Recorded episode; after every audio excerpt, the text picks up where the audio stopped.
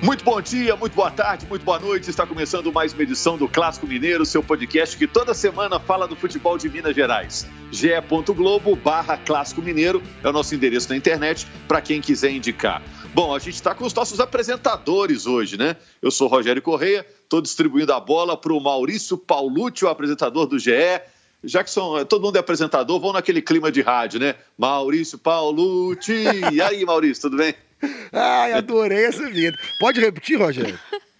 Agora eu já vou pro próximo. Marcelo Lages, do Esporte Espetacular. Gostei também, viu, Rogério? Aprova aprovadíssimo. Um prazer participar. time, Laura Rezende. Eu vou, inclusive, acho que vou adotar essa vinheta aí, aí, quando eu entrar no ar, viu, Rogério? Usar de toque de celular. Valeu. Vamos direto ao assunto. Vamos falar do Atlético, do Cruzeiro, do América. O Atlético joga com Boa Esporte no fim de semana, no domingo. A Globo mostra esse jogo pelo Campeonato Mineiro. O Cruzeiro vai jogar no domingo lá no Manduzão, em Pouso Alegre. O jogo é de manhã, jogo no Premier.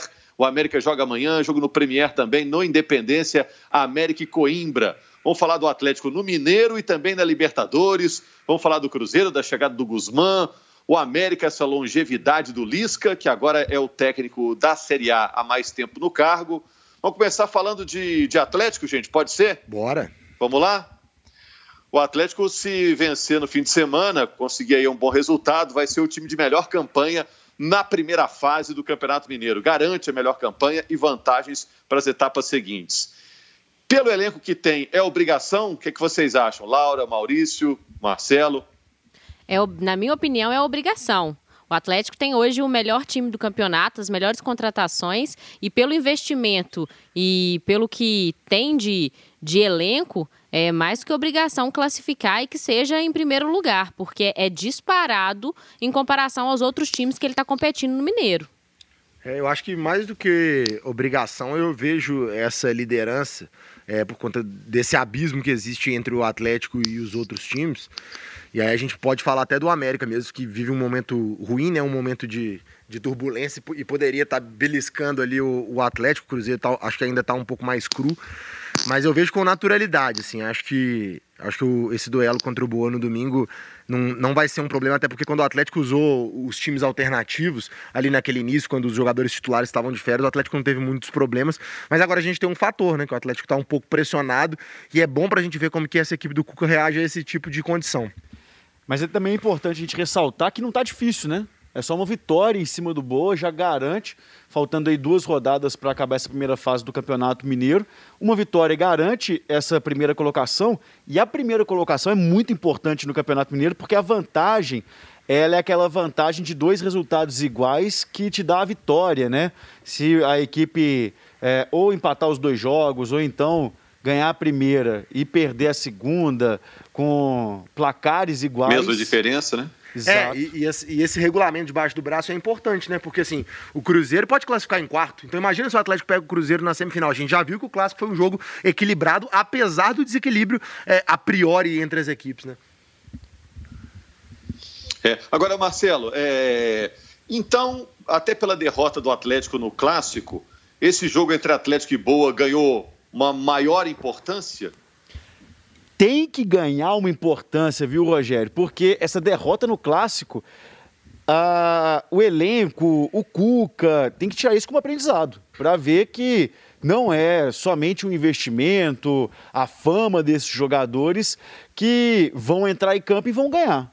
Então, tem que ser um aprendizado, tem que ser importante e sim, jogar contra o Boa. O Boa está aí, é, não está fazendo uma grande campanha, 11 primeiro, praticamente rebaixado no Campeonato Mineiro. Muito difícil, pessoal, que está ali é, nos dois, reba os dois rebaixados, né? O Z2, tanto o Boa como o Coimbra, que só tem cinco pontos cada um dos dois. Então, assim, é, tem essa pressão, acho que não é uma pressão tão grande principalmente porque o Boa está muito mal colocado, o time não está engrenando é, nessa, no, no campeonato. Mas é importante pegar aquela derrota e fazer a vitória agora para tirar esse peso. E eu vejo com uma importância grande também num jogo que antecede a estreia do Galo na Libertadores. Porque se vai para a estreia na Libertadores com duas derrotas seguidas ou com uma derrota no Clássico e um desempenho muito ruim contra o Boa, chega no meio da semana no jogo de estreia da Libertadores, de certa forma, com a moral um pouco baixa. Então hoje, até nós estamos gravando sexta-feira, o Johan foi o atleta que deu entrevista coletiva na cidade do Galo e ele disse justamente isso que a gente está falando, a importância desse jogo de ter uma vitória para é, chegar no, no, meio da semana, na estreia do Atlético na competição internacional, com um resultado diferente da outra semana, que é o clássico, a derrota que, querendo ou não, abala muito o time. Posso discordar? Toda?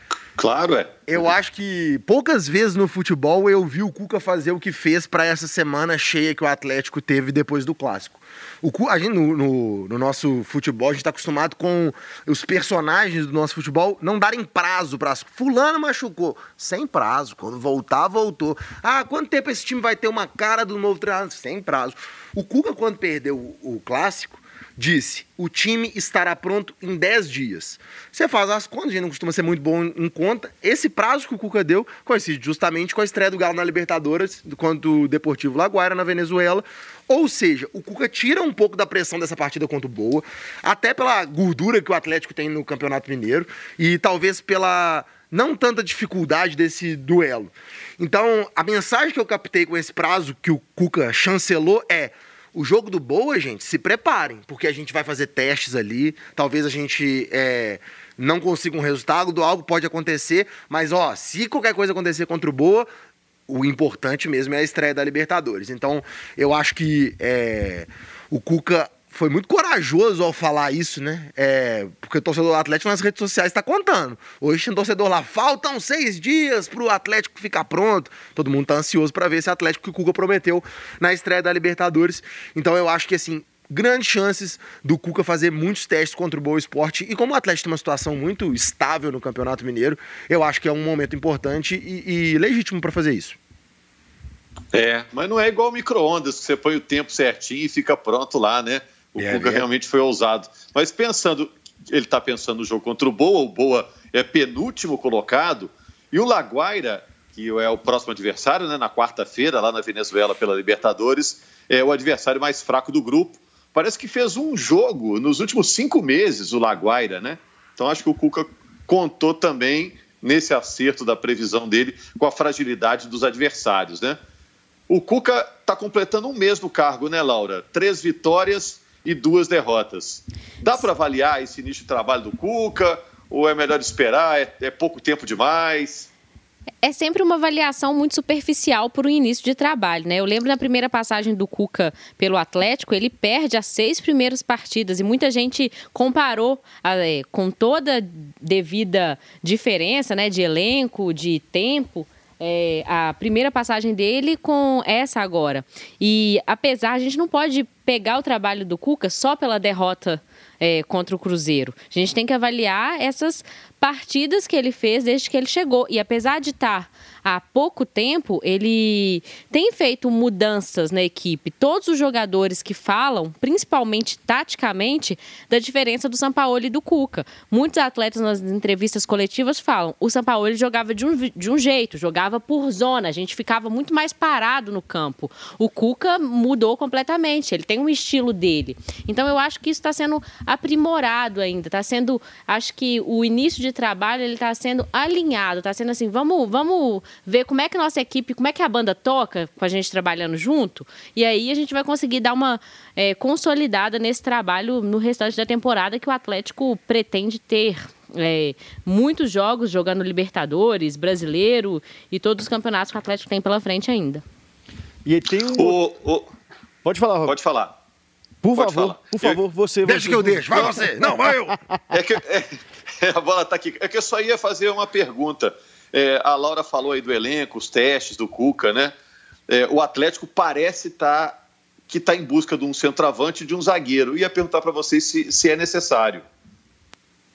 É, o Atlético, é, até vindo dessa dessa era Sampaoli acabou gastando muito dinheiro com contratações. E de fato, é, eu estava até lendo no nosso site, o GE. Globo, é, sobre essa busca é, até cautelosa do Atlético é, no mercado sobre, essa, sobre essas duas posições. Ofensivamente, é, olhando para o elenco do Atlético, não me parece que há uma necessidade. E ainda, é, vamos falar isso com, com a presença de jogadores do Tardelli, que pode renovar o contrato, um jogador importante. É, Hulk, Marrone, Sacha, o Atlético tem muitas opções e o Cuca está testando elas ainda. Eu acho que é, olhando principalmente ofensivamente, o Atlético, ao meu ver, hoje não precisaria e seria até um, é, um atestado de incompetência da diretoria trazer mais um atacante, sendo que com todos esses atacantes que o Atlético tem no elenco, é, o treinador não está conseguindo tirar algo de positivo nesse sentido, ou de suficiente, digamos assim. Mas quando a gente pega as características dos jogadores também, não tem aquele jogador que você fala, esse é centroavante, né?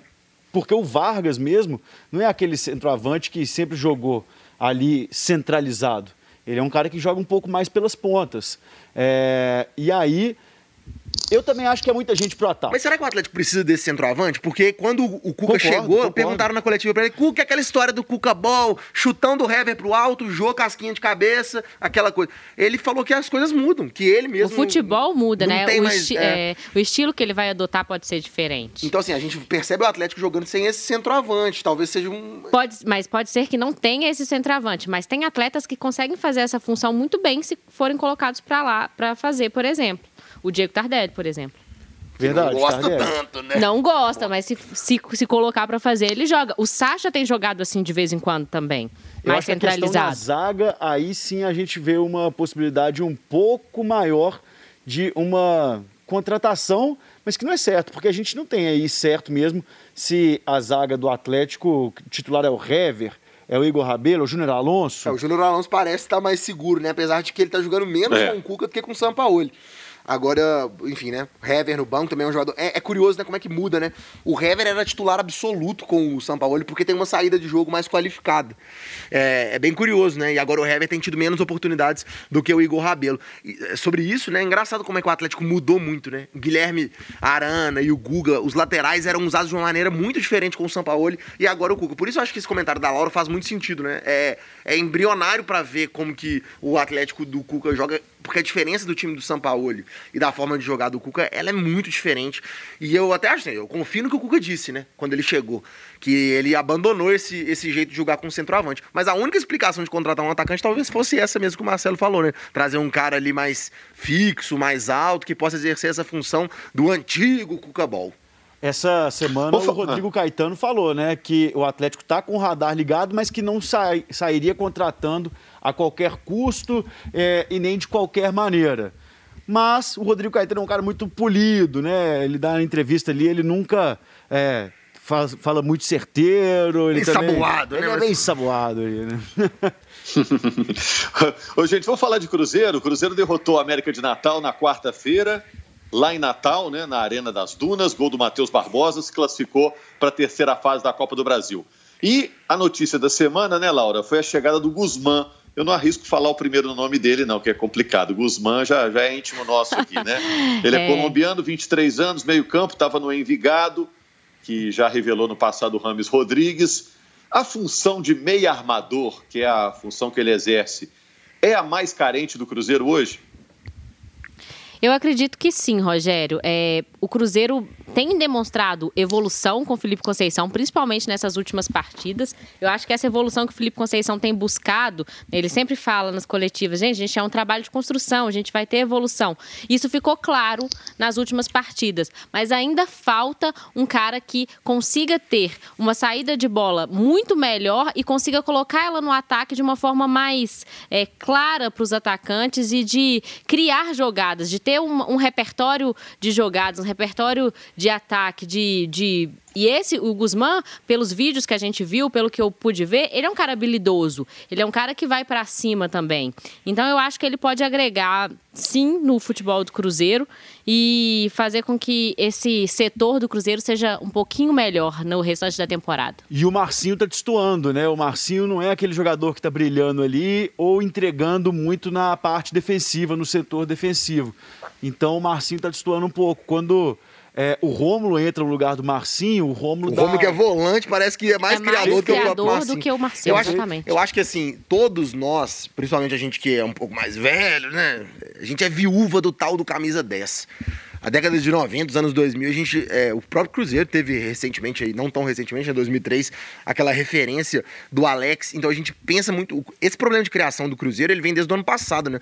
O Regis, que a gente percebia que era um cara que Oscilava muito. tinha talento, mas não conseguia. E aí o que, que eu acho que acontecia?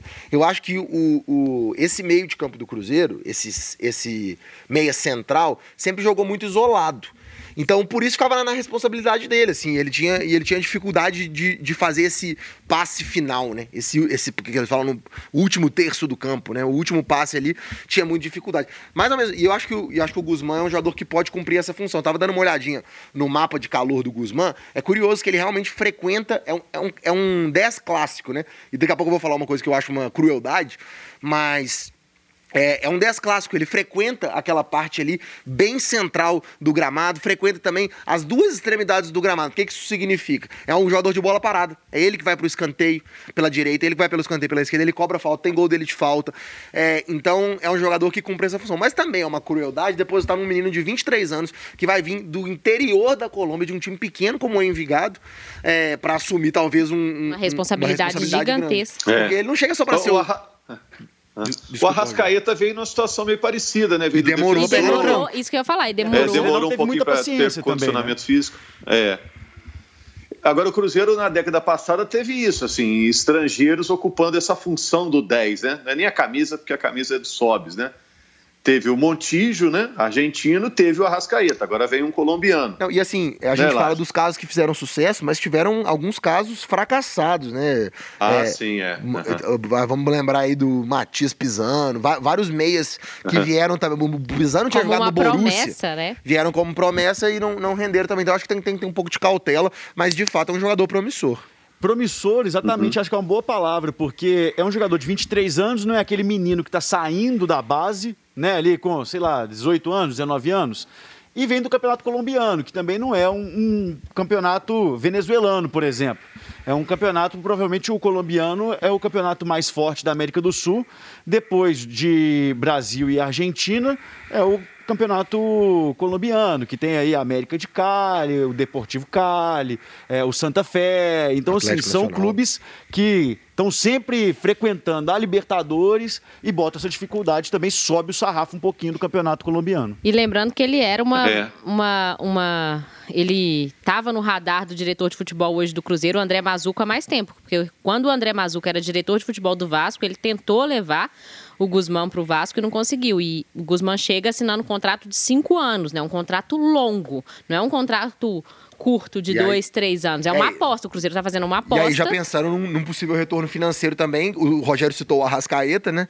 É, eles são até parecidos fisicamente, eu acho, assim, tem, tem até um jeitinho meio Eu parei parecido. pra pensar nisso aqui agora, que os dois são parecidos mesmo. E será que o dinheiro, a, a renda futura vai ser parecida também? Porque o Arrascaeta foram 70 milhões, né? Então, o Cruzeiro tentando repetir Uma a venda receita. polêmica, né? Pois é. É, o André Mazuco tem um crédito aí, porque ele, no Vasco, ele achou o Benítez e achou o Cano. Deram muito certo lá no Vasco, né? Esse olhar para jogadores do restante da América do Sul. O Cano, que É, além de, e- de, de- de fazer muitos gols, é jogador de golfe. A gente mostrou no Globo Esporte hoje. Achei, achei bem legal. Inclusive, falando do Globo Esporte, a gente tá preparando um perfil sobre o Guzmán, né? Porque você disse que o, o Envigado revelou é, o Ramos Rodrigues. A gente vai conversar com o Viveiros. O Cruzeirense vai se lembrar lá da década de 90, também venezuelano. Foi, participou dessa negociação. O Globo Esporte tá Colombiano. preparando um, é, o colombiano, sim, perdão. É, e, e vai falar sobre o Guzmán, porque é difícil, né? O Marcelo fez aqui um raio-x do campeonato é, colombiano, mas a gente acompanha pouco, então a gente vai ter a oportunidade de, de, é, ouvir a opinião de quem acompanhou o, o Guzmán de perto. É, o Laje chamou atenção para uma coisa aí que é importante: o futebol colombiano ele tem um estilo meio parecido com o do brasileiro, da, da ginga, do toque de bola, um contra um. né, da, da, habilidade, né? Talvez até por isso ele consiga se adaptar com um pouco mais de rapidez, né? Quem está novamente como titular, e aí eu não sei se é indiscutível, para mim é, no Cruzeiro é o Sobis, né? Emplacou três jogos seguidos, né, Laura? Como titular do Cruzeiro, a torcida estava cobrando, e na hora que ele entrou de novo como titular, não saiu mais, né? E participou decisivamente, deu passo para o gol do Ayrton no Clássico, participou do início da jogada do gol do Matheus Barbosa, né? Dando passo para o Felipe Augusto, né?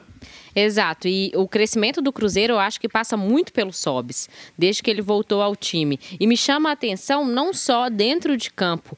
O Sobis, junto com o Fábio, hoje exerce uma liderança fundamental dentro do Cruzeiro. É, é referência para esses garotos que estão jogando, muitos inexperientes ainda, com pouca experiência, né? Chegando agora numa Série B, numa, num, num time que tem uma visibilidade maior, como é o Cruzeiro.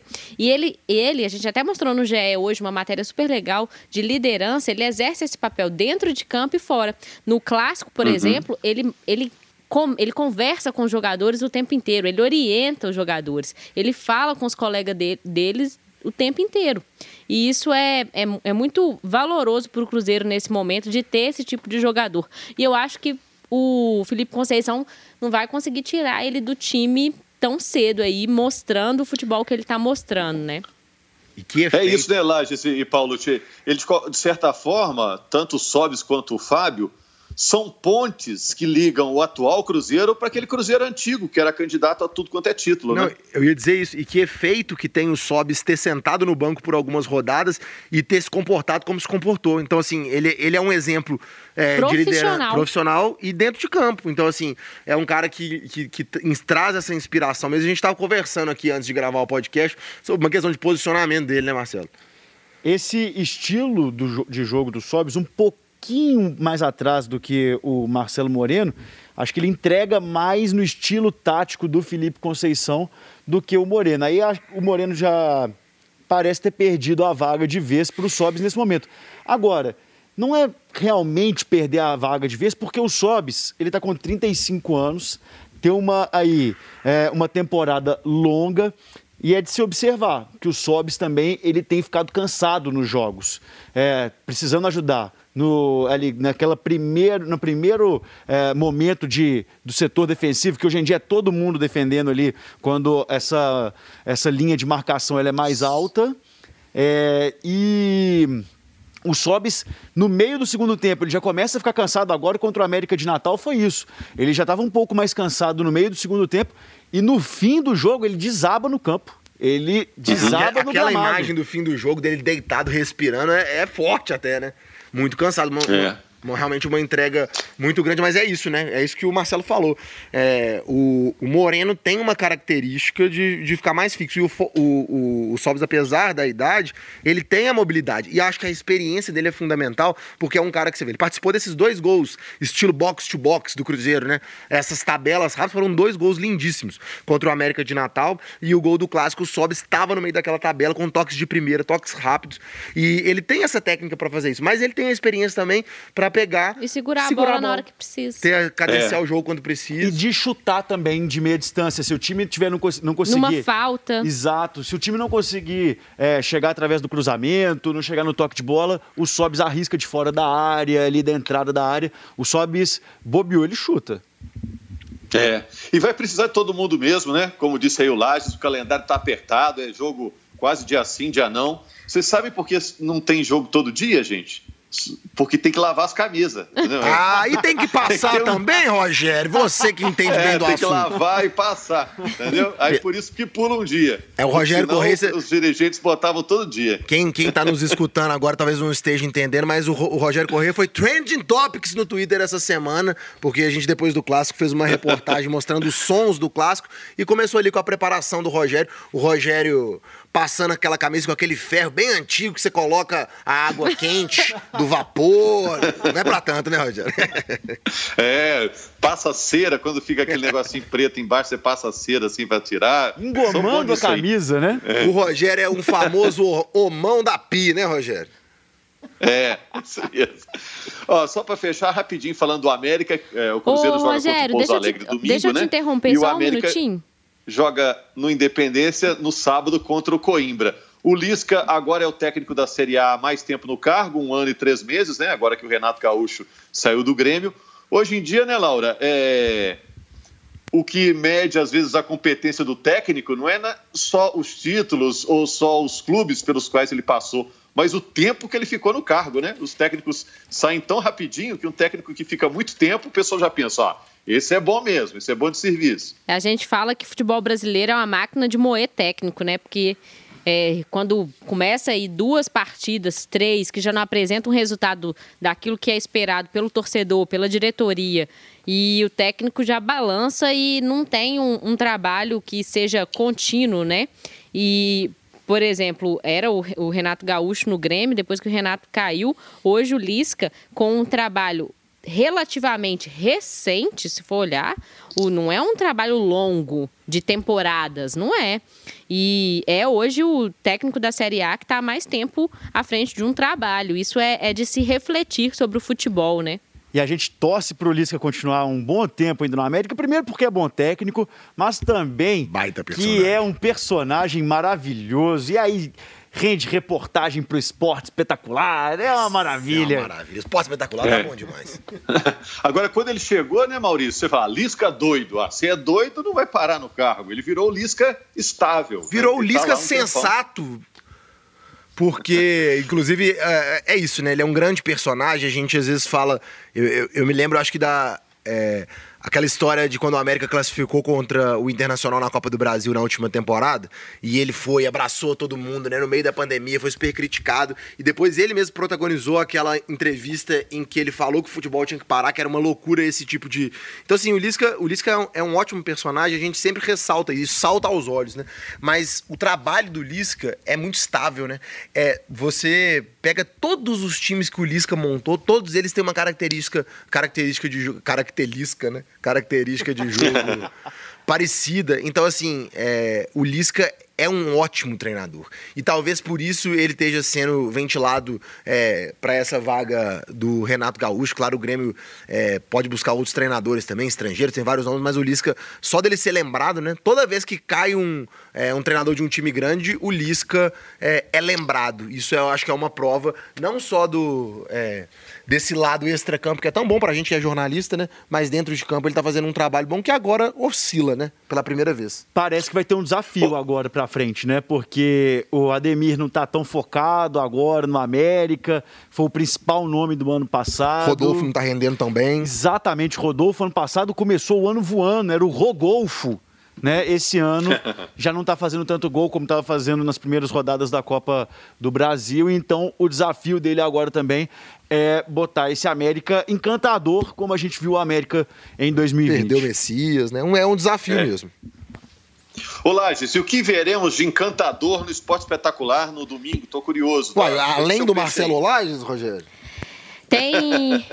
Eu ia complementar só de Cruzeiro, Rogério, e já entrando no gancho do EE, tem uma matéria super legal sobre futebol feminino. O Cruzeiro estreia esse final de semana é, no Brasileirão A1. É o único time aqui de Minas que está na elite do futebol feminino. E a gente vai contar um pouquinho da história da Vanessinha, que é atacante do Cruzeiro, no EE. Foi uma matéria que eu produzi junto com a Maria Cláudia Bonucci. Uma reportagem feita só por mulheres. Olha que legal. maravilhoso, maravilhoso. Legal E- demais. Show de bola. A Vanessinha esteve na seleção brasileira com a Pia nessa semana, voltou essa semana e já deu entrevista pra gente. Matéria que vai estar super legal no EE domingo. Esporte Essa. Vanessinha fez um golaço no Mineirão, né, no ano passado, eu lembro muito bem, né, lá no na cantinho, final do Campeonato lateral. Mineiro, É. exatamente. E fez um golaço é. na seleção, viu, Rogério? A gente vai mostrar esse golaço que ela fez lá no treino, junto com, com só craque da seleção. Tá, tá Ai, tô chamando curioso. atenção. Rogério, Esporte Espetacular, tem essa matéria muito legal com a Vanessinha, é, que é aí, jogadora do Cruzeiro, jogadora de seleção, orgulho aqui para Minas Gerais. É, tem reportagem também com outro cruzeirense na área, que é o Ricardo Goulart, que está lá na China. Ui, rapaz. agora está virando até chinês, viu? Abriu mão da cidadania brasileira para defender a seleção da China. Ah, Diz é? um- é, Mentira, não é Exatamente. E ele tá falando mão. chineses? Acho que não, mas que ele tá pensando lá no futebol chinês como maneira um pouco mais definitiva ele está pensando. Tem uma reportagem. Esse aí é o Shining, é o Shining Fox. Boa! Shining Fox, né? Fox Raposa, né? É isso. Curso de idiomas Rogério Correia. Tem também uma reportagem legal com o Gilberto Silva. Gilberto Silva, que até os 19 anos de idade trabalhava numa fábrica de doce. Ué, de Lagoa da Prata? Exatamente. Lagoa da Prata, terra do rocambole, não cairia mal. Hoje, sexta-feira, pode, né? Tem reportagem com o cara do clássico, que é o Ayrton. O Ayrton, gente, ele tem esse nome por causa de quem, hein? Ayrton Senna. Acertou, rapaz. A gente vai ver aí a reportagem por causa do Ayrton. O Ayrton também mostrou velocidade em campo, foi o cara do clássico e também é, preparação do Atlético para a Libertadores. Já na semana que vem a gente conversa também ao vivo aqui com os comentaristas para a gente falar um pouquinho dessa preparação. Rogério.